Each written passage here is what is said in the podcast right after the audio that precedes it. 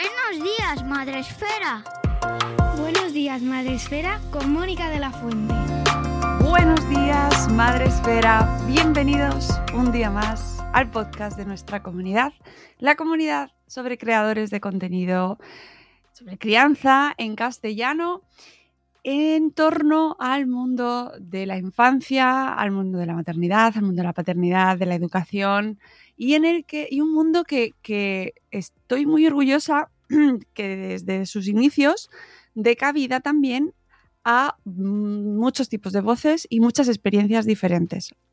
Una de las experiencias o de las voces o de las, de las comunidades que a mí personalmente más me sorprendió que se incorporase al mundo madresférico allá en sus inicios hace ya más de 10 años es el mundo de la infertil pandi, que lo vamos a poner así con hashtag infertil pandi, que están en Twitter sobre todo, y que me sorprendió muchísimo cuando empecé a ver cómo se registraban en Madrefera. Yo me quedé como, ¡ay! ¡ay! ¿Y esto?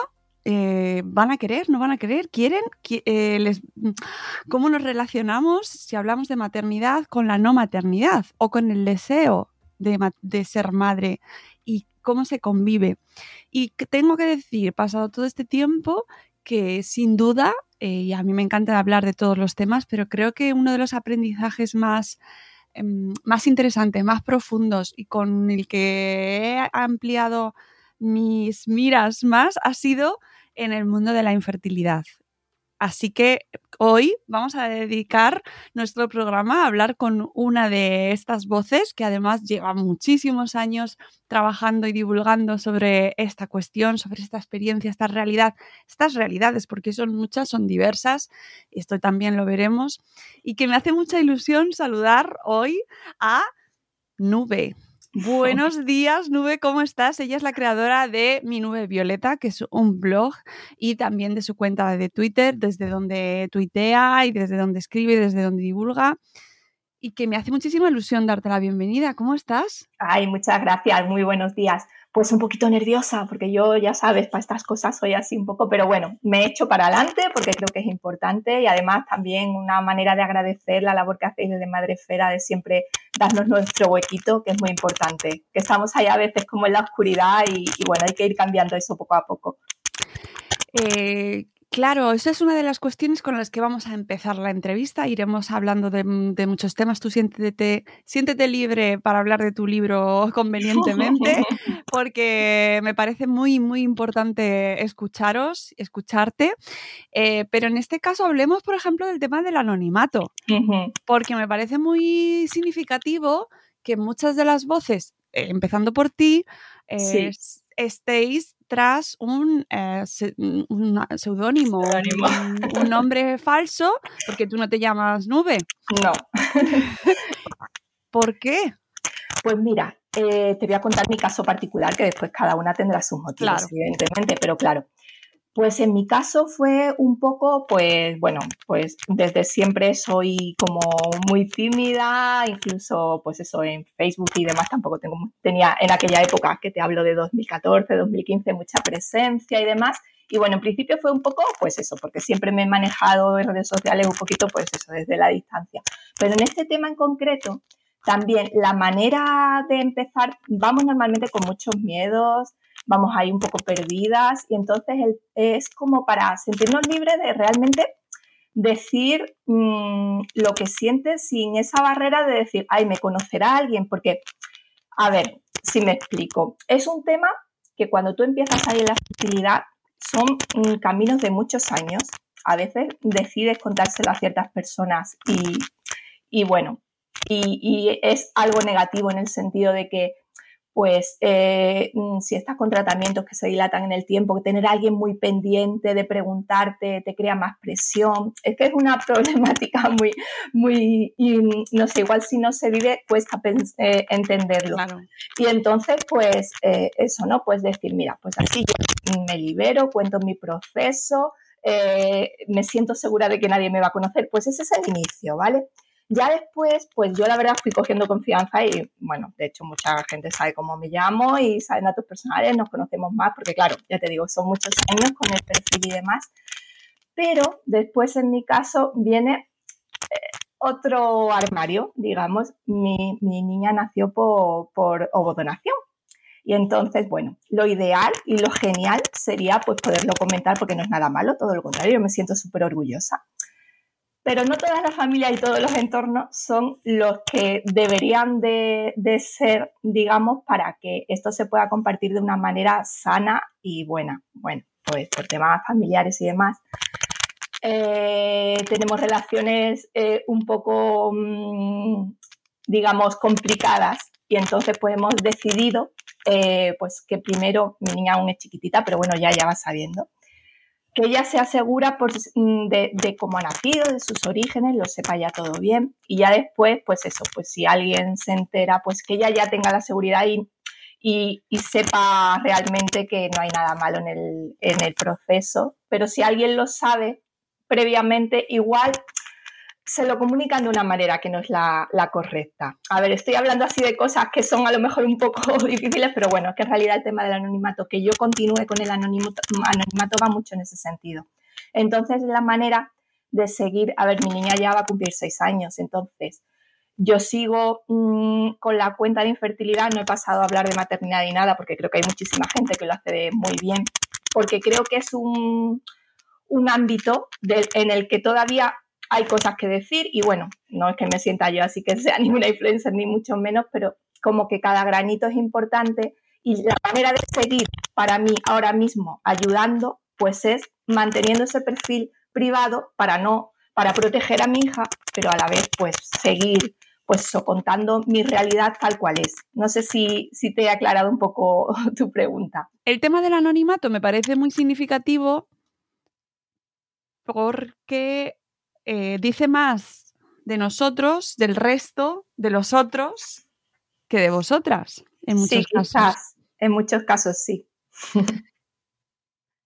porque no, como sociedad, fíjate si hemos avanzado o deberíamos haber, haber, avanzado, aunque hoy en día tengo la sensación de que cada vez vamos para atrás, viendo lo que es, cómo está el mundo, pero eh, tan mm, mal reaccionamos como sociedad, como entorno, como amigos, como familias a, estos procesos en los que muchísimas más familias de las que pensamos están sometidos como para que sea necesario ese anonimato? Claro, es que es un poco eso, ¿no? Es la problemática, porque yo me encantaría poder pues eso, ¿no? Eh, si mi idea es, es, ayudar y divulgar y demás, pues lo ideal sería poderlo contar a todo el mundo. Bueno, y de hecho en mis entornos muchas veces lo cuento cuando, pues eso, no ves a alguien que te empieza a contar y como que nos detectamos ahí, pues esta chica también ha pasado por algo parecido y al final pues lo cuento, ¿no? Pero sí que es verdad que mm, en cuestión más, familiar en mi caso es por eso que, te comento y sí, realmente hay gente que pues por cultura, educación, edad o bueno, o simplemente pues eso por hacer daño a veces, pues realmente es así, hay veces que, pasa y, bueno, tenemos que protegernos. Pero también te digo que va cambiando bastante. La, eh, la sociedad en general, yo veo que cuando yo empecé era como todo mucho más oscuro. Y ahora, bueno, ahora es, eh, Twitter está, eh, los blogs también, pero siempre han sido como más, pero por ejemplo desde Instagram, que no es mi medio y no me hago yo mucho con ello, pero veo que hay muchísimas cuentas que hacen directos, que hablan de su de su propia experiencia. Está como todo más más a la orden del día y hay mucha más gente que ves tú y dices, wow, tienen un montón de seguidores, qué guay, ¿no? Porque, bueno, muchos serán infértiles, claro, pero me imagino que también habrá gente que no lo sea, que le interese el tema, familiares que quieran saber un poco sobre, sobre ello y entonces eso, ¿no? Como que se va hablando y, creo que sí que poquito a poco se va cambiando mentalidad. Yo creo, quiero ser mm, positiva y optimista y pensar que en ese sentido a ver, después hay cosas que sí que es verdad que dice, Jolín, estamos retrocediendo décadas, ¿no? Pero, pero bueno, yo creo que el tema de redes sociales mm, puede ser muy bueno y, en este sentido nos ayuda mucho a, este tipo de cuentas. Además, ¿tú llevas, cuántos años llevas con el blog? Pues empecé, yo creo que fue 2015, no sé si quita 2014, yo creo que más bien en 2015, porque fue, yo empecé eh, mi proceso, te lo voy a contar muy cortito porque es muy largo, ¿vale? En la seguridad social y entonces yo, a ver, te metías que si en, femenino, en cuentas a lo mejor de otras cosas que te venía algo así y, estaba súper perdida, buscaba blogs y, de, y, había poquísimo de donación, encontré dos en aquella época. Y entonces, pues, mm, empecé eh, a, publicar ya cuando eso iba a dar el paso a donación porque no había nada. Y digo, jolines, por lo menos que alguien pueda leer mi experiencia y que le pueda ayudar, porque es que no hay gente que esté contando esto y todavía pues te sientes más rara y más eh, sola en el mundo, cuando tampoco es, verdad. De hecho, un 30% de los niños nacidos por, por, reproducción asistida son por donación de gametos. O sea que hay muchísimos. En clase de mi niña somos tres, ¿sabes? O sea, y son 20 niños. O sea que es, que es una realidad que, que está ahí. Y, bueno, y no se hablaba. Y, y, bueno, en aquella época, pues los blogs era, por lo menos para mí, yo no sé, ya te digo que soy un poquito cateta tecnológica y yo buscaba blogs y encontraba muy poquito, muy poquito. Estaba en aquella época que no sé si seguirá Repollete y Princesita y Oboinesita, se acabó, ya no encontré más. Y ya sí eh, hubo una generación de mi época que sí que hicieron blogs, pero muchos ya lo han cerrado, me da pena que ya esas historias no, no continúen y bueno, yo dije, mira, aunque no publique mucho porque sí que he querido dejar que el blog hable solo de este tema, pues claro, tampoco mm, tengo una regularidad de publicación porque no quiero que se desvíe del tema, pero por lo menos que mi historia pues le sirva a alguien para saber que no está sola o, y a veces eso, ¿no? Hablo de, temas, pues yo que sé, duelo genético, cosas relacionadas con infertilidad y tal, como para que quede ahí como de testimonio escrito que alguien le pueda ayudar.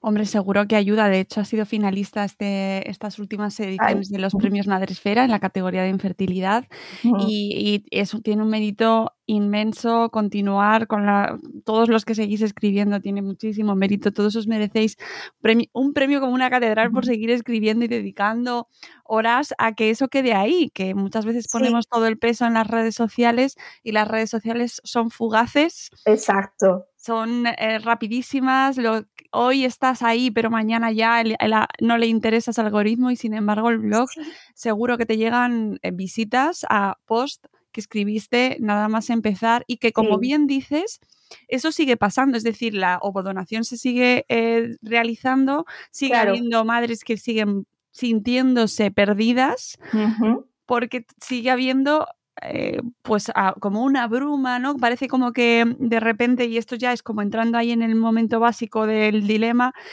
eh, llegas a una edad o una situación eh, en la que te planteas la maternidad y parece que te va a llegar de manera fácil, sencilla, natural.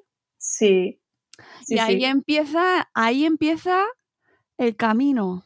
Sí, es que mira, justo eh, hablas de esto y, es que en realidad este camino lleva como muchos pequeños duelos, ¿vale? El primero es, el que tú dices, pues tú a ver si tienes pareja, pareja heterosexual, eres una chica y tienes un, hombre a tu lado, pues empiezas con ilusión y, tal, pues como todo el mundo, me imagino, ¿no? Si no tienes idea de que tienes ningún problema previo, pues eso, van pasando los meses y, y bueno, pues vas, porque muchas veces te dicen, te relajas y, te quedarás. A ver, normalmente casi nadie empieza mm, nerviosa y estresada. Eso es una consecuencia, ¿sabes? Si ya pasas meses y meses y meses, a lo mejor años y, tal, pues bueno. Entonces, en el momento en que ya empiezas a hacer pruebas y, y, ves que necesitas tener un tratamiento de reproducción asistida, que es invasivo, que tienes unas pruebas y tal, ya ahí empieza el primer duelo. Pero es que después, si pasas todo ese proceso y tampoco lo consigues, ahora el tema de cambiar tu gameto también es otro duelo. Eh, si tienes la mala suerte, que eso, para eso no, hace falta ser eh, estéril, ¿no? Eh, mm, que tengas una pérdida gestacional o un bioquímico o algo, otro duelo.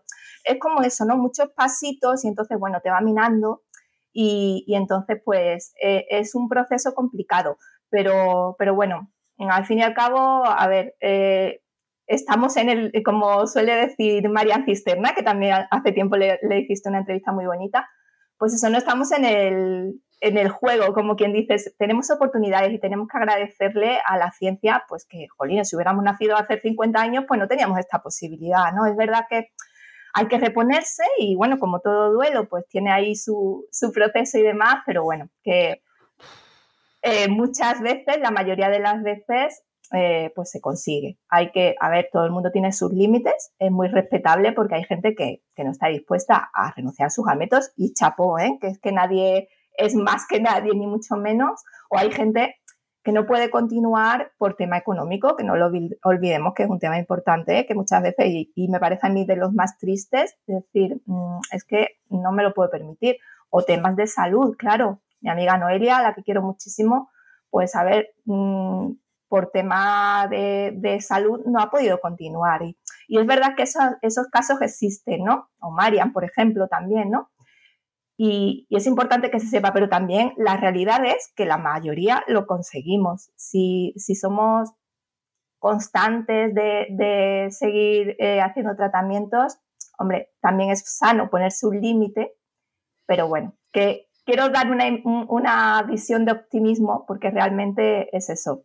Mm, yo lo conseguí a la, a la sexta, pero bueno, podía haber sido peor. Y entonces, pues bueno, es lo que quiero que, se entienda. Eh, es que aquí hay tantas cosas de las que hablar, porque además venimos, cuando dices eh, que ahora mismo estamos en un momento en el que afortunadamente la ciencia está de nuestro lado, eh, me estoy acordando de cómo se consideraba a las mujeres que no tenían hijos, que no podían tenerlos, ¿no? Y cómo se las llamaba, ¿no? Pues estaba pensando en yerma, por ejemplo, ¿no? Esas, esos adjetivos que se usaban, cómo la idea de la maternidad ha condicionado a la mujer mm. tanto eh, que aquellas que no podían o incluso aquellas que no querían eran apartadas totalmente de la sociedad, ¿no? Y de la viabilidad, ya no eran viables totalmente. socialmente. Y mira, nombras a, Lorca, que me parece que muchas cosas fue muy visionario y bueno, porque sí, habla de, yerma, bueno, el nombre ya de por sí habla de eso, ¿no? De, tierra seca, árida, infértil, estéril, pero también apunta al factor masculino habla de, que si se hubiera casado con aquel chico que le gustaba tal, apunta que fue el que quizá el marido tenía el problema. Y es ah. algo que yo también quiero que se piense porque el 33% de, de, las causas de infertilidad es por factor masculino. Que siempre se piensa en la mujer y se dice, mm, no te obsesiones, no te relajes. Oye, ¿y si el problema es de mi marido? Mm, ¿Qué pasa? A él no se le dice. Y bueno, es también una, cuestión que también hay que ir cambiando, que parece que la maternidad es solo nuestra. A ver, nosotros nos llevamos un gran porcentaje, tenemos la gestación, bueno, de hecho se ven las pruebas y, todo el proceso recae en la mujer, incluso si es factor masculino, porque claro, la estimulación, la función y todo eh, es sobre la mujer, pero es que no siempre. a ver, si es una pareja heterosexual, da igual quién sea eh, el, que tenga el factor mm, que lleve esto, porque es un problema de la pareja, ¿vale? No quiero aquí hablar de culpa, porque no es cuestión de culpa, pero que no siempre es por factor femenino y siempre parece que, que lo otro, pues como que, no sé, que es algo raro y no, al contrario. Ahí, ya te digo, veces que dicen que es más o menos eh, mm, como 50-50, pero mira, tengo aquí porque hicimos un, folletito y tengo el 33% eh, corresponde a factores masculinos, el 21% a factores femeninos, el 40% mixto y el 6% origen desconocido. O sea, bueno, que origen desconocido a veces pues es el saco donde se mete. Claro todo lo que no se sabe, ¿no? Porque claro. afectará entorno, genética, eh, circunstancias que esté viviendo, o sea, ahí puede haber Sí, porque muchas veces, pues a ver, no se, no se sabe todo. Esto es una ciencia que es nueva y bueno, no hay pruebas para saber todo. Hay algunas cosas que, pues bueno, irá avanzando y espero que el, origen desconocido cada vez sea menos ese porcentaje porque se vaya conociendo. Pero bueno, que en definitiva es eso, ¿no? Que no siempre es un problema femenino, y que, bueno, que eso también hay que ir cambiándolo un poquito. Claro, lo que pasa es que eh, la mayoría de, ya empezando por los blogs, que es nuestro tema, o sea, nuestro mundo, eh, la mayoría, tengo así ubicados un par de blogs de padres. Eh, que tampoco continúan demasiado, o sea, que se quedaron por, por, el camino también, pero que hay perfiles, o sea, escasísimos, escasísimos. sí, en infertilidad igual. En Twitter, que es donde yo más me muevo, pues uno, dos, pero lo que tú dices, no suelen tener mucha constancia, acaban, pero yo es que no sé por qué, mm, quizás, a ver, no me gusta eso de generalizar en plan género, pero realmente mm, es verdad que como que necesitamos más expresarlo eh, las mujeres en ese sentido, porque ahí están los datos. Mm, a ver, en tu gran comunidad hay poquitos hombres con blogs y en el tema de la infertilidad ya ni te cuento. Sí, sí o sea, yo creo que tengo dos así de que me acuerde, como mucho, dos blogs de padres que hablen de infertilidad, eh, también anónimos, y, y, ni siquiera lo viven de la misma manera. Tengo la sensación de que se vive de una manera como mucho más anecdótica, por mucho que no dejen de sentirlo, ¿eh? que no quiero decir que no se... Igual que cuando hablamos de paternidad, ¿no? Que no quiere decir que los padres no se involucren o no lo sientan, o no lo... Pero es verdad que no se comunican de la misma manera ni lo hacen tanto como necesitamos nosotras, ¿no? Como necesitamos las mujeres. A los, a los datos nos remitimos. Sí, sí, es verdad, no sé. Supongo que eso son maneras diferentes, será cultural o, no sé. Yo creo que el factor cultural, eh, porque eh, el, o sea, pues eso, de los hombres la paternidad es como una cuestión un poco más mmm, pelín accesorio, es verdad, no, no era, o sea, eh, a lo mejor generalizo mucho, pero como que de la mujer sí que se esperaba la maternidad de una manera como más... Eh, tu proyecto de vida incluye mm. sí o sí la maternidad y si no lo incluye algo te está pasando y sin embargo los hombres pues, pues se podían permitir el lujo de mm, no tenerlo en su proyecto de vida, ¿no? Que bueno, que es verdad que convertirte en padre pues como que mm, culminaba, ¿no? Pero no era parte de su esencia. No, sí, solo hay que ver las entrevistas a actores o famosos de cualquier eh, ámbito que tengan, yo qué sé, 35, 40. A las mujeres no hay una entrevista, si no son madres, que no le hablen de ese tema y a los hombres no. Es que es eso, es algo cultural, creo yo, porque sí, sí que hay hombres muy implicados en sus paternidades, por supuesto. Claro. Pero sí, quizás no necesitan exteriorizarlo de aquella, de la misma manera que lo hacemos nosotras. No, no sé, no sé la razón, pero. Pero pasa, y de hecho una de las cosas que veo muy, muy a menudo, y tú seguro que lo ves también un montón, ya que estás ahí inmersa dentro, a tope de la comunidad, es cómo se vive en pareja eh, y mm. cómo afecta el tema de la infertilidad eh, en, en una pareja. Sí, la verdad es como un tornado que los remueve todo desde los cimientos, si es verdad. Es complicado porque volvemos a lo mismo, ¿no? Pues eso, a lo mejor cada parte de la pareja lo vive de una manera diferente y, como que eh, poner en común sentimientos a veces cuesta porque son temas dolorosos, espinosos. Eh, pero sí es verdad que la comunicación, como en casi todo, pues es lo único que puede ayudar en este sentido.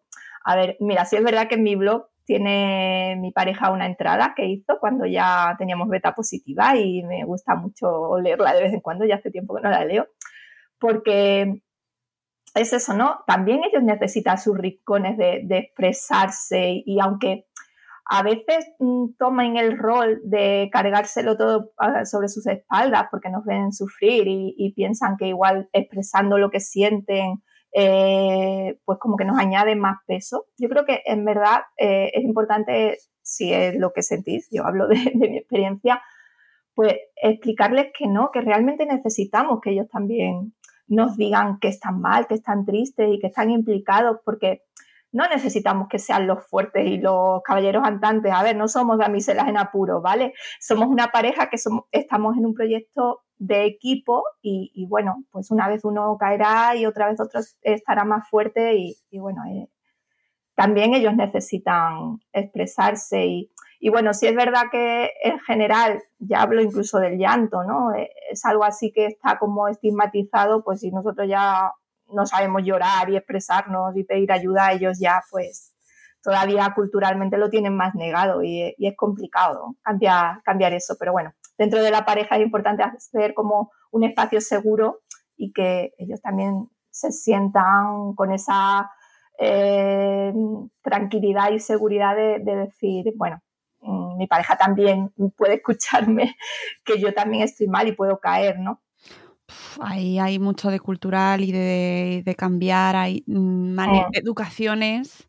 Roles de género. Sí, sí, sí, es que al final Claro, es que tocamos aquí muchas fibras. Eh, una de las cuestiones que me parece muy mm, interesante es cuando estáis dentro de la comunidad de Infertil Pandi y eh, tras un proceso, en tu caso, esta búsqueda eh, de, tu, maternidad y lo consigues. Cuando conseguís la maternidad, cómo se vive ese proceso dentro de esta comunidad tan concreta y cómo se comunica. Sí, es un tema difícil porque, claro, a ver, yo entiendo que hay caminos que son muy largos y muy duros. Bueno, cada uno, todos lo son, porque ya te digo que eh, cada circunstancia es dura en sí misma y no hace falta haber pasado por mm, mil vicisitudes para, que sea un momento duro.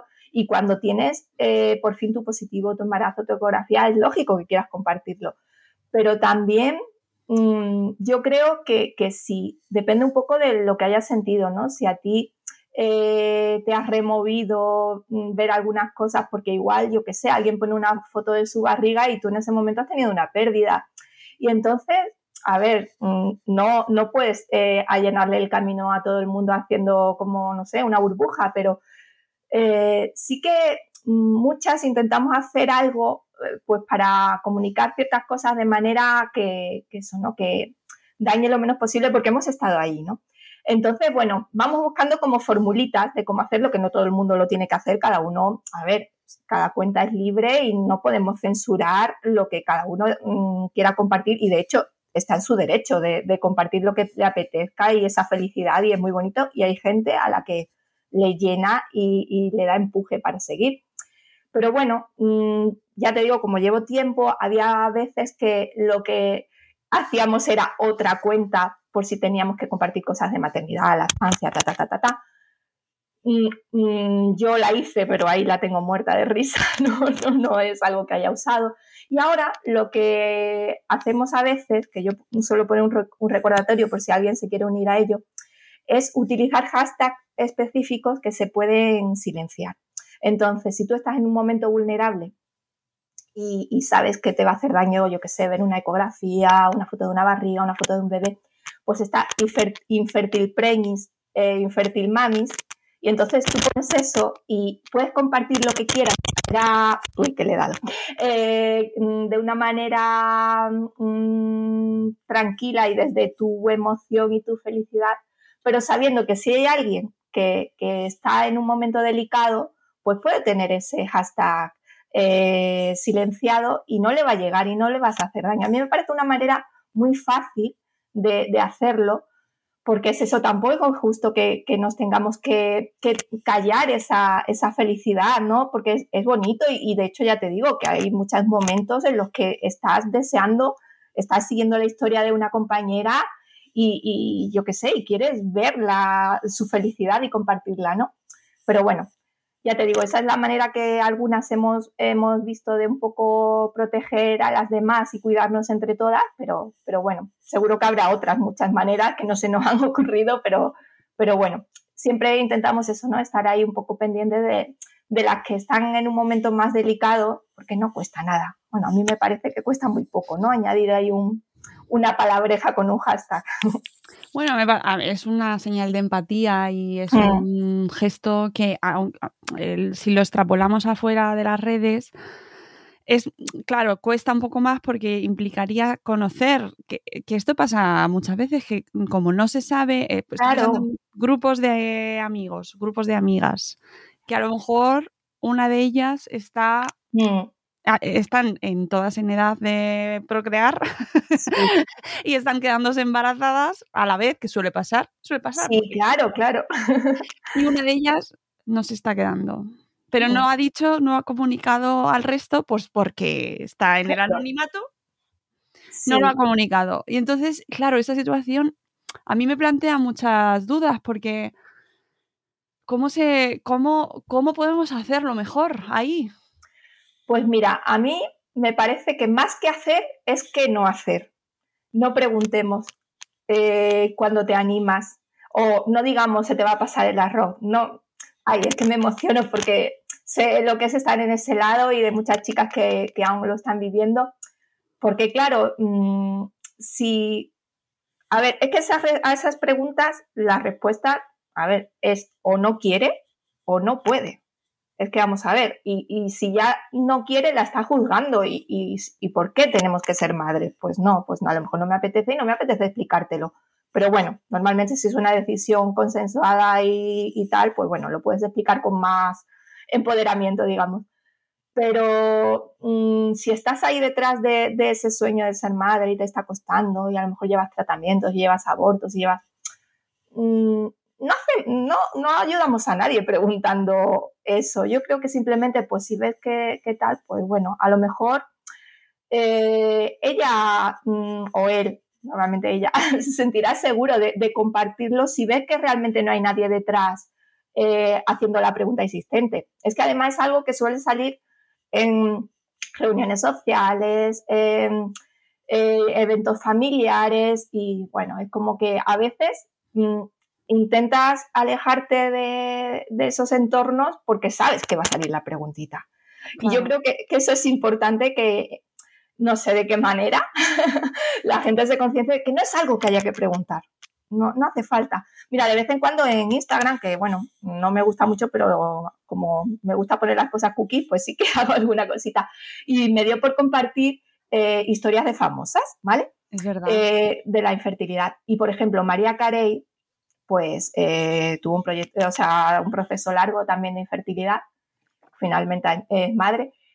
Pero bueno, pues eh, era, bueno, lo típico como todas las famosas que le preguntan insistentemente, ¿no? Además, de, ella tuvo muchos cambios corporales, que también es otra cosa, no preguntemos a las mujeres por su, si están más gordas o menos gordas, si están embarazadas o no por eso, pero bueno, eso es otro tema. Y justo había tenido una pérdida y, fue invitada a, la entrevista del programa de Ellen DeGeneres, lo estaré diciendo mal seguramente. Y le hicieron una cerrona que a mí me parece muy feo, eh, pues eso, ¿no? Eh, estaba con la cosa de, a ver si estaba embarazada y le dieron una copa de champán para ver, mm, para ver si estaba embarazada, para brindar por ello. Y claro, en ese momento ella al parecer lo estaba, pero de muy poquito tiempo no se atrevía a compartirlo porque había tenido un aborto. Y entonces se sintió súper incómoda ante, eso y claro, salió de la circunstancia como pudo, la pobre, haciendo como que bebía, mojando los labios, no sé qué. Y bueno, no sé, eso es un, un ejemplo extremo, ¿no? Porque claro, el foco mediático en una entrevista con, yo qué sé, con la importancia que tiene María Carey, pero claro, a nivel pequeñito, muchas veces, pues eso, ¿no? Si, si a lo mejor acabas de tener una pérdida y te dicen, uy, te veo más gordita, estarás embarazada, no sé qué, uff, es que eso puede hacer mucho daño. Y simplemente, a ver, sí, sí, se hace desde la intención, pues eso, ¿no? Pues se pregunta con buena intención si lo sabemos, a ver, nadie va a herir pero que somos uno de cada seis, ¿sabes? Cada, eh, hay muchos casos de infertilidad, no es algo anecdótico, aunque nos escondemos y, no le hablemos mucho, pero es que, bueno, uno de cada seis cuando hicimos el folleto, que cogimos los datos de la OMS, pero vamos, que eso hace como dos años o, más, que, iba subiendo, ¿sabes? Que cada vez somos más casos, pues por mil factores. Y, bueno, que es que es muy común que en un grupo de amigas haya algún caso. Mira, nosotros, mira, perdón, digo esto y ahora te dejo. Eh, cuando nos casamos hicimos un grupito y, seríamos, éramos, a ver si recuerdo, seis. Pues una chica eh, tenía un problema de infertilidad, o sea, se quedaba embarazada pero tenía abortos de repetición y, otras dos, eh, pues teníamos, bueno, ella también tuvo un aborto y tal, y ahora mm, ella está embarazada por donación y yo tengo a mi niña. O sea, que fíjate, de un grupo de seis, tres hemos tenido problemas que es algo muy común. O sea, es más fácil. Eso de que decías de uno de cada seis, al final extrapolémoslo mm, a nuestros entornos y, claro. Y ya no solo la primera maternidad, sino luego las maternidades, eh, las, las, infertilidades mm, después de haber sido madre. Secundarias. Secundaria, que ojo al melón también ahí. Sí. Porque, eso tampoco claro. se habla nada. Sí, sí, sí, es que eso debe ser, yo creo que si te metes la hostia padre, porque bueno, todas nos creemos muy fértiles hasta que se demuestra lo contrario, ¿no? Sí, sí, sí. Pero si ya tú has tenido un bebé, a lo mejor, mm, pues yo qué sé, lo has tenido a los pocos intentos o lo que sea, pero bueno, dentro de una normalidad y ya después vas a por el segundo y ves que no llega, que no llega, pero bueno, ¿qué pasa? Eso debe de ser también muy duro. Y, y bueno, eh, conozco a chicas que, que lo han pasado y, y claro, incluso a veces tienen eso, ¿no? Su primer hijo pues sin tratamiento, sin ningún problema, y después tienen que recurrir a donación de gametos. Y ese duelo también así de golpe, porque claro, yo tengo también, a ver, es que mi historia fue al revés. Yo tuve a mi niña después de siete años de infertilidad y de seis tratamientos, y después me quedé embarazada de manera, pues sin tratamiento, ¿sabes? Y entonces, pues eso, ¿no? también me gusta ayudar en ese sentido, ¿no? De tener, ¿qué es tener una hija con gameto propio y otra con óvulo donado? Pues muchas veces con la infertilidad secundaria pasa al revés. Y, bueno, es que esto es así, esto es eh, un montón de factores que de repente, pues yo qué sé, se desequilibra ahí algo en el cuerpo y no llega ese segundo embarazo. Y bueno, pues eso, ¿no? Que también estamos aquí para acoger a esas mujeres que se encuentren en ese problema o esas parejas. Y, bueno, que... Hay, hay, muchísimo temazo. Eh, ¿Qué te dirías a, la, a ti misma, a la nube joven de 16 años o 17 años, con lo que sabes ahora y con respecto a tu cuerpo, a tus expectativas, a tu a lo que esperabas de ti en el futuro? ¿Y qué, qué, cambiarías? Pues mira, justo e, es de las cosas que te decía que quería comentar, que es que de jovencita se nos enseña mucho a cómo evitar un embarazo, una enfermedad de transmisión sexual, y eso está perfecto y es genial, por supuesto. Pero es que de... de, de... Uy, espera un segundito. Perdón. Nada, nada. De fertilidad se nos enseña poquísimo. A ver, yo, eh, a ver, yo soy, ya tengo una edad, tengo 44, pero tampoco creo que los planes de estudios hayan variado mucho en ese sentido. Te dan la reproducción sexual así de una manera, bueno, sí, pero no sabe en realidad mm, ni los días fértiles que se tienen ni nada. Y, yo creo que es algo lo que no sé de qué manera mm, habría que ir cambiando para que no te llegue así de repente eh, el problema y, no lo hayas eh, podido valorar anteriormente, porque realmente eh, yo pensaba de jovencita que te podías quedar embarazada todos los días menos cuando tenías las reglas. Hasta ahí era el nivel. Y hasta que no empecé a buscar embarazo, no empecé a ir a informarme de días fértiles, de no sé qué, que si ovulación, ¿sabes? Y me parece que eso es de, de un analfabetismo bestial. Sí, es así, ¿eh? Sí, sí.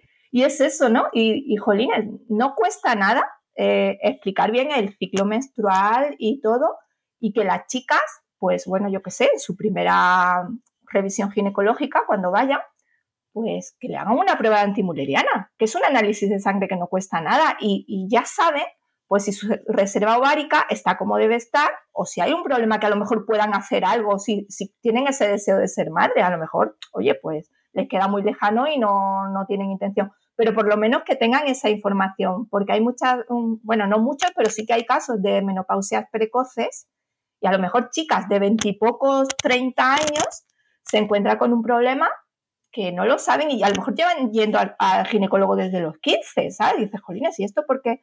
Pero es que es más, ahí, como esto va por comunidades autónomas, el tema de pruebas y todo eso, hay casos en los que gente está derivada a reproducción asistida y han estado haciendo coitos programados con fin y todo, y no le han hecho una prueba de antimuleriana y se han tirado a lo mejor tres años y cuando se lo han ido a hacer, pues resulta que su reserva várica está bajo mínimos. Y vamos a ver, si es que son cosas que yo creo que, se debería de, hacer, porque ya te digo, no es, una prueba costosa ni, ni muy invasiva ni nada, eh, el control de antrales, ¿no? En una ecografía pueden mirar también, la reserva ovárica se mide por eso, ¿no? Por la antimuleriana que es analítica de sangre y, por un control de, folículos antrales.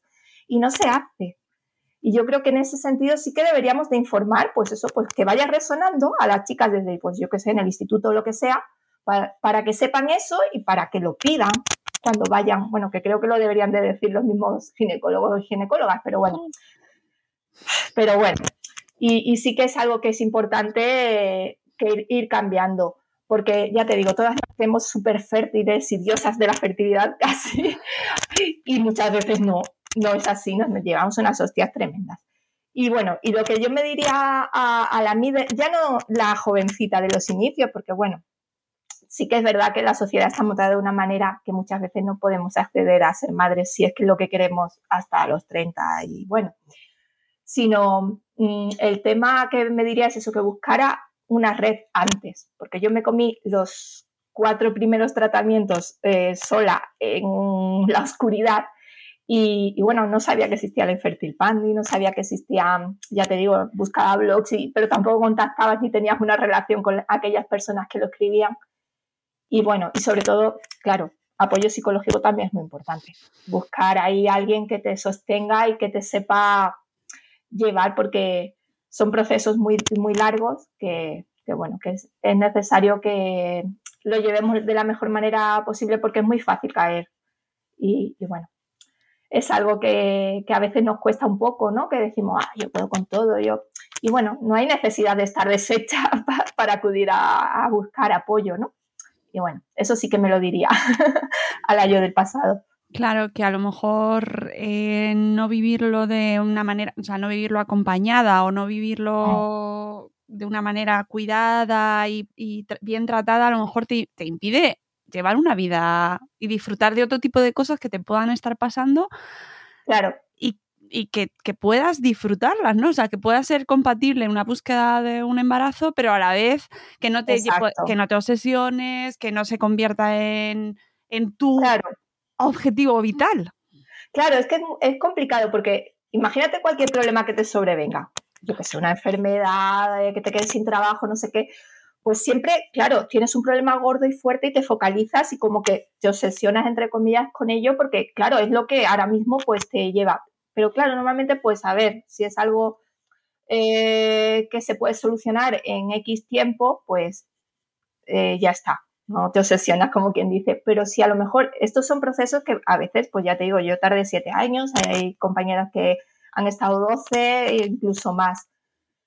Y si solo te focalizas en eso, es que claro, ¿cómo no lo vas a hacer? Si es que todos los meses tienes que estar ahí al pie del cañón, estás con tratamiento, no te lo puedes quitar de la cabeza, pero sí que podemos buscar fórmulas y maneras de, eso, de, gestionarlo de otra manera y yo creo que ahí sí que está el apoyo psicológico o, y también el apoyo emocional que te pueden dar otras chicas que están en el mismo barco que tú, que muchas veces son infértil no, no estamos siempre hablando del tema y tal, también se nos va la olla muchas veces y hacemos chascarrillos. Por ejemplo, Eva, que ganó eh, vuestro premio el año pasado y su marido hace mm, como doblajes así de trocitos de películas que te partes sobre el tema.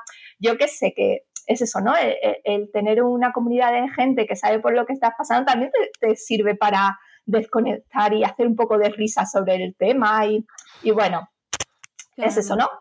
Apoyo emocional de, no verte única en el mundo y que hay más gente que está pasando por lo mismo y apoyo profesional y psicológico. Yo creo que es importante. Que me imagino que el apoyo psicológico te lo tienes que buscar tú de manera privada. Bueno, depende. Si estás en, clínica privada, hay muchas que ya lo tienen incluido dentro del tratamiento. El problema está en que, claro, hay veces si estás en seguridad social, yo no sé si en alguna comunidad está incluido, ojalá. Yo no tengo conocimiento, me enteraré, ¿eh? ahora que lo has dicho me enteraré, pero sí que sería importante. Eh, pero es eso, en clínicas privadas cada vez más lo están incluyendo y es algo muy importante que se lleve a la vez, sí porque es difícil. Hombre, afecta muchísimo a la, salud mental, muchísimo. Tiene, que, eh, tiene que tener un efecto brutal. Y otro punto muy, muy, muy importante que no me quiero dejar eh, de hablar contigo es el tema que os rodea mucho, a, nos rodea a todos, pero en este caso el mundo de la infertilidad, eh, bulos, desinformación, intereses comerciales, intereses que os porque como todo, hay, hay quien quiere sacar tajada, ¿no? De una situación en la que hay gente que está en situaciones pues de vulnerabilidad. Eh, hmm. ¿qué, os encontráis ahí, Nube? Bueno, pues nos enfadamos mucho, muy a menudo, con muchas cuentas así extrañas que salen como champiñones ahí vendiéndote la moto de que, a ver, lo primero hay que ver que esto es un problema, es una enfermedad, dicho por la OMS, ¿vale? Que no nos lo sacamos de la manga. Eh, y hay mucha gente que te lo vende como que es un problema de constelaciones familiares, de eh, problemas de los ancestros, no sé qué, no sé cuánto, pero volvemos a lo mismo, eso te está llevando a que estás diciendo que es un problema de la mujer, que está en su cabeza, que ella misma o sus antepasados, o vete tú a saber, te lo están provocando. Y eso te llena de una culpa de un peso y de, de un, no sé cómo llamarlo, es que para mí, por ejemplo, el, tener un diagnóstico me empoderó de decir, jolines, tengo aquí algo por lo que luchar, pero claro, si te están hablando de que ahora es, pues yo qué sé. Tu abuela. Sí, ya ves, ¿qué hago yo ahora con mi abuela? ¿Hago la ouija? No sé. Sí, es que no sé, a ver, yo en realidad Después hay otras cosas que yo soy mucho de tener la evidencia científica en la mano, pero sí que hay cosas que sin tener evidencia científica sí creo que pueden ayudar en el sentido de que te sirvan para llevar el proceso de una manera más sana. Habrá a gente que el yoga, el yoga no te va a curar la infertilidad, pero sí te va a servir para sentirte más relajada, sentirte más a gusto, el mindfulness o como se diga, que yo ya te digo en inglés fatal, eh, o yo qué sé, o la acupuntura. A mí es que me dan pánico las agujas y no sería algo que me relajara precisamente, pero a que les sirva, mm, vale, no hay una evidencia científica, pero si te va a ayudar, a ti te... También te digo que hay un, un componente en este tema de pérdida de control. Tú llegas a un proceso ya en el que mm, te metes en un tratamiento y eres ahí como, bueno, me pongo las inyecciones, no sé qué, no sé cuánto, pero te sientes como ajena al proceso y a veces necesitas pues decir, no, a ver, yo estoy haciendo todo lo posible y, te aferras a este tipo de cosas. Hay veces, pues bueno, que entra también, pues eh, yo qué sé, tema amuletos y cosas. A ver, evidentemente el amuleto no te va a embarazar, pero si a ti te hace sentir, crear buen rollo o lo que sea, pero eso siempre teniendo la cabeza sobre los hombros y, bueno, intentando saber si vas a dejar tu dinero en algo, mm, a ver, que ya de por sí es costoso, ten cuidado y, sobre todo que no te vayan a fastidiar, porque es como el tema, a ver, que también hay gurús de estos que te dicen que te curan el cáncer con no sé qué historia y dejan los tratamientos, es que es muy duro, aquí no te vas a morir por ser infértil, ¿vale? Pero, pero sí que puedes alejarte de tu proyecto de ser madre y, bueno, que son gente que es lo que tú dices, ¿no? Se aprovechan de esa vulnerabilidad y quieren ir a esa cartajada y, bueno, sobre eso sí que hay que estar ahí muy pendientes. No, es que es muy jugoso decirte, mm, es que estoy viendo de todo últimamente. Eh, alimentación para quedarte embarazada. Em, pues, o sea, que, que eh, yoga, deporte, todo, o sea, un montón de cualquier cosa que evidentemente tendrá una base, pues sí, si te alimentas bien, claro. Pero que, eso es como todo, sí, es como, pues a ver, evidentemente si tienes una vida sana es mejor que si te alimentas de comida del McDonald's y estás todo el día tirada en el sofá, evidentemente, pero eso ya no solo por el embarazo, eso es por tu salud física, general, mental y de todo. Pues sí, pero es eso, que focalicemos de que eso va a ser a ver, yo veo el tema de la fertilidad, pues como la salud en general, ¿no? Que se compone de muchísimas cosas y, bueno, y sí, a lo mejor un pequeño porcentaje va a estar ahí, no te digo que no. Y si a ti te sienta, te hace sentir más tranquila el decir, pues mira, voy a comer, pues yo qué sé, esto va por modas, ¿no? Había veces que decían las nueces, yo comía nueces y bebía acuarios, ¿no? después de, mi transferencia. O, o tienes que mantenerte los pies calientes y ahí vamos todas con nuestros calcetines así súper chulis, con frases motivadoras. A ver, el calcetín no te iba a embarazar, pero bueno, pues mira, eran pequeñas gilipolleces que, dices tú, pues mira, me dan buen rollo y aquí que lo hago. Y, y eso, ¿no? Y pues eso, ¿no? Si mm, haces una vida sana, te alimentas mejor. Mira, yo mi problema es la endometriosis, pues sí, hay una alimentación que me va a ayudar con la enfermedad y también va a ayudar a lo mejor a, pues sí, evidentemente cierta mm, evidencia científica hay en según qué casos, pero bueno, sin perder de vista que no es el problema principal ni, va a ser la solución general. Mm, sí, sí, es muy interesante ese tema y, es eh, hay un mundo vulnerable y luego otro tema que sí que ya, ya con eso te dejaré porque ya hemos, hemos tratado un montón de, cuestiones, ha sido amplísimo. Es eh, un tema que abordamos desde Salud Esfera. Em, que era el tema del intercambio de medicamentos en tratamientos de infertilidad eh, a través de redes, foros. Sí. Sigue pasando. Sí, y yo lo he hecho, ¿eh? mea culpa, la entorno. Bueno, ojo, no, de verdad que no lo hago desde el juicio, lo hago desde, desde, desde intentar divulgar y que la gente eh, lo, entienda de la manera, porque ya te digo que juicio cero, ¿vale? No. no, no, sí, pero te entiendo y es verdad que es algo que creo que está prohibido, no sé, pero vamos, de todas formas, aunque no lo estuviera, evidentemente, siempre pensamos que al otro lado va a haber alguien con buena intención, pero no siempre es así. Y te puedes joder el tratamiento. Si a lo mejor es un, medicamento de frío que tiene que tener una conservación X, tú no sabes si se ha mantenido eh, esa cadena de frío o lo que sea, o si te están dando lo que realmente eh, están diciendo a ver si es alguien con quien tienes una relación así un poco más, pues bueno, mi madre y mi tía siempre se han intercambiado pastillas, tampoco es muy tal, digo, aquí está la camella, no sé qué. Y, no nos automediquemos, ¿eh? Por favor. No, no, por favor. Y además es que, jolines, y hay gente que lo hace. Mm, por favor. sí, sí, sí. De hecho, es eso, ¿no? Hay mm, gente que, pues a esta le ha ido bien, no sé qué. No, por favor, que nos jodemos el tratamiento y nos podemos joder la salud, que es, que es algo muy grave, ¿sabes? Y Sí, la verdad es que ya te digo, yo al inicio, pues eso, ¿no? Te sobraba a lo mejor algo y, tal, y lo donabas, pero realmente yo creo que hoy en día me cortaría mucho de hacerlo por, eso, porque, a ver, mm, no sé. Y si la persona que te la está, la está recibiendo realmente no se la ha prescrito el médico y se lo está tomando porque, ¿sabes? Yo qué sé, es que parece que no, pero hay gente que hace cosas muy extrañas, Mónica, realmente y, no sé, es un poco peliagudo eh, el tema.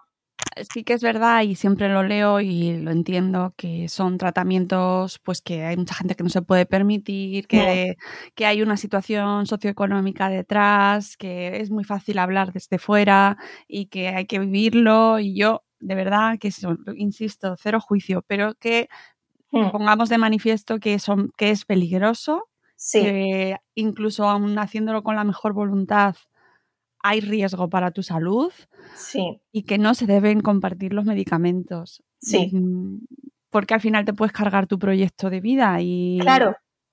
Sí, sí, sí, es que es eso, ¿no? Que está en juego algo muy importante, ya no solo el futuro de poder ser madre o no, es que a lo mejor igual te estás fastidiando tú misma tu propia salud, yo qué sé, es que no sé, puedes hiperestimular si te pones más de lado, si que te dice, no sé, es que ya te digo que solemos pensar, a ver, quien me lo da lo, va a hacer con buena intención y quien se lo suministre sabe lo que hace. Bueno, no siempre es así.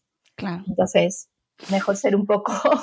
Sí, sí, sí, es que es un mundo que realmente da para mucho y, bueno, me parece muy interesante comentarlo contigo y, que seas muy generosa que de, de contárnoslo porque de verdad que, es que al final esto hay situaciones para todos los tipos y se viven, de verdad, yo cuando os leo y leo el hashtag aprendo muchísimo porque ves realidades que, pues eso, que no te has planteado, que no y que te tienes que poner ahí y te, claro, es muy complicado, ¿no? Y, desde luego sin juicio porque porque en muchas ocasiones lo que no tenemos es acompañamiento y no tenemos una persona que y no tienes a un médico de cabecera en ese momento que te ayude, te aconseje, porque no tenemos acceso directo, no tenemos una, una persona al lado que nos ayude y nos diga, tranquila, no hagas eso, no estás sola. Sí, pero es que el tema que dices del juicio es muy importante a todos los niveles. Yo creo que es algo que deberíamos llevar en la vida, porque es que no sabes qué problema tiene el que tiene enfrente. Estamos hablando de infertilidad, pero es que hay tantas cosas y, bueno, yo qué sé. Tenemos que ser un poquito más cuidadosas en ese sentido para todo. Y mira, sí que quería comentar una última cosita de estas que te había apuntado por ahí. Muy bien. Pues bueno, el tema este es que desde los medios y demás nos están vendiendo mucho como que lo típico, ¿no? Los 40 son los nuevos 30 y ves ahí famosas que, se embarazan y dices tú, jolines, ¿no? Eh, hace un tiempo fue que Siana Rosa, ahora me parece que María José Campanario también, no sé qué. Bueno, ya mm, dejemos aparte que hayan podido ser por tratamiento o no. Bueno, nosotras tenemos nuestras teorías, pero no es algo que realmente eh, sea lo normal. ¿Vale? Quiero dejar claro que la reserva ovárica da un bajonazo a los 30 y a los 35 ya es que cae en picado. Y eso es así para todas las mujeres. Y claro, realmente la sociedad es la que es y, poca gente puede plantearse ser madre antes de los 30. Yo empecé a los 32 a intentarlo y muchas chicas pues es lo mismo. Y no es culpa de nadie, porque vamos a ver, eh, la vida es la que es y, uno se lo plantea cuando puede, cero culpas en ese sentido, porque, a ver, no, no podemos hacer más de lo que hacemos y ya demasiado culpa llevamos las madres, las mujeres en general, en muchos casos. Pero simplemente saber que la naturaleza es esa y no la podemos cambiar. Y no sé, que, que sepas, pues si tienes alguna manera de Mm, acelerar eh, la búsqueda, pues, pues que no pienses tengo tiempo porque hasta los 40, ¿no? Es que a lo mejor a los 40 ya mm, te metes ahí en, un proceso en el que va a ser más difícil, igual tienes que renunciar a tus gametos y bueno, mm, no sé, simplemente pues eso, ¿no? Que se tenga eh, la idea y, lo que te vuelvo a repetir, ¿no? Que nos hagamos una revisión de, de nuestra antimuleriana y tal para saber cómo va la cosa. Que también otra cosita que quería comentarte, el tema de la preservación de la fertilidad, o sea, la congelación de óvulos que se llama y tal.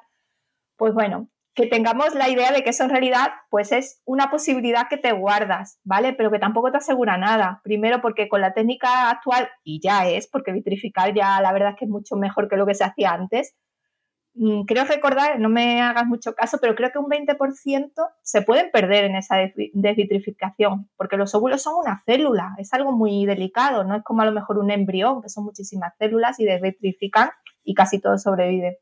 Entonces, Mm, veo la infertil panda en muchos casos de, chicas que a lo mejor ahora tienen pues cercano a los 40, pero han vitrificado a lo mejor hace, yo qué sé, 6, 7 años, lo que sea, y están, y, cuando se enfrentan ahí a, hacer un tratamiento, pues de su madre soltera por elección o, o, como sea, se encuentran que esa garantía que tenían en realidad no es tal, porque a lo mejor, pues si tenían X óvulos, pues la calidad no la ves hasta que ya son embriones realmente. No puedes tú saber muy bien cómo están. Y, bueno, pues eso, ¿no?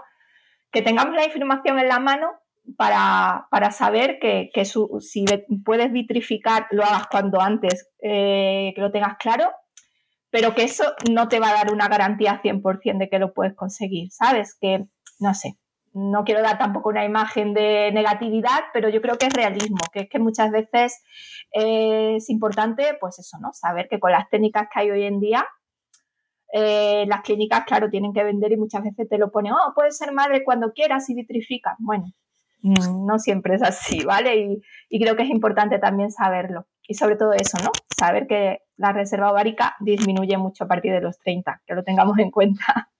Y en los 35 ya mm, ya vamos mal, ¿sabes? Efectivamente, me parece importantísimo todo lo que has dicho. De hecho, eh, sobre este tema de congelar los óvulos, eh, especialmente en Estados Unidos, aquí se está hablando muy poquito, pero en Estados Unidos ya es que hasta las propias empresas les lo ofrecen a sus empleadas, altas empresas, ¿eh? me refiero a empresas grandotas, de cara a, bueno, tú ahora, tú ahora que estás en tu mejor momento, que es, produce? que es como para volvernos locos, ¿sabes? Tú produce, tú céntrate, sé una businesswoman y tú congel nosotros te pagamos el proceso de congelas los óvulos y pues ya, ya, ya más adelante, cuando nos hayas dado tus mejores años de vida, sí, sí, sí. Reina, ya te vas a tu casa con tus hijos. Y ya no vuelvas si acaso, vamos. y, ya, si eso, y ya si eso te queda. Porque claro, luego está el otro temazo de qué pasa cuando te conviertes en madre, ¿sabes? Ya. Porque ya, ala, dejas de contar tanto, tanto proceso de ser madre, ser madre, ser madre, ser madre, y luego cuando te conviertes en madre ese es el otro ostión. Claro, sí, sí. No, sí. Pero todo temazos, ¿eh, Nube? De verdad. Sí, sí, sí, es que ya te digo, en la prematernidad, llamémoslo así, ya después todo lo que viene después, bueno, bueno, bueno, bueno. Claro, o sea que, bueno, pues oye, mm, me ha encantado escucharte. Eh, fíjate, una hora, una horita que, creo que ha sido interesantísimo y, te seguimos leyendo te seguimos en redes y en tu blog, que por favor sigue, sigue, por favor, por favor. No, y ahí se quedará por los restos, no lo pienso quitar nunca y cada vez que se me ocurra alguna cosilla que crea que pueda aportar, ahí pondré mi entradita y bueno. Sí, No, no, dejéis, abandonados los blogs porque luego vienen compañías eh, raras y los, se los apropian los dominios. Y yo me encuentro tristemente a cada, en, mi, en el feed de los blogs de Madrefera muchas veces me van saliendo de repente un blog que antes funcionaba y ahora es un casino ruso. Ay, Dios. Sí, o sea, que, y, y, te daba pena mm, una pena terrible todo el trabajo abandonado y perdido eh, y desaparecido. Así que cogedlo todo, lo pasáis a un, a un blogspot.com, a un wordpress.com, lo que sea, pero no perdáis todo ese trabajo que es tan valioso y especialmente en este mundo de, eh, pues eso, eh, en, un, en, un, mundo en el que no se habla abiertamente, que yo espero que cambie. Poquito a poco espero que poco a poco eh, vayamos eh, normalizando este tipo de conversaciones, que se vaya entendiendo que, son, que, es una cosa muchísimo más normal de lo que pensamos, que las mujeres tengamos esa conciencia desde bien jóvenes, ¿no? Que, que nos quitemos ese, ese, fantasma, que es que además tú lo has dicho fenomenal, estamos obsesionadas desde muy jóvenes, desde que nos viene la regla con quedarnos mm. embarazadas. Sí. Te vas a quedar embarazada. Hemos visto todas embarazadas a los 16 de la MTV y estamos todas obsesionadas con eso y luego te llevas el, el palo.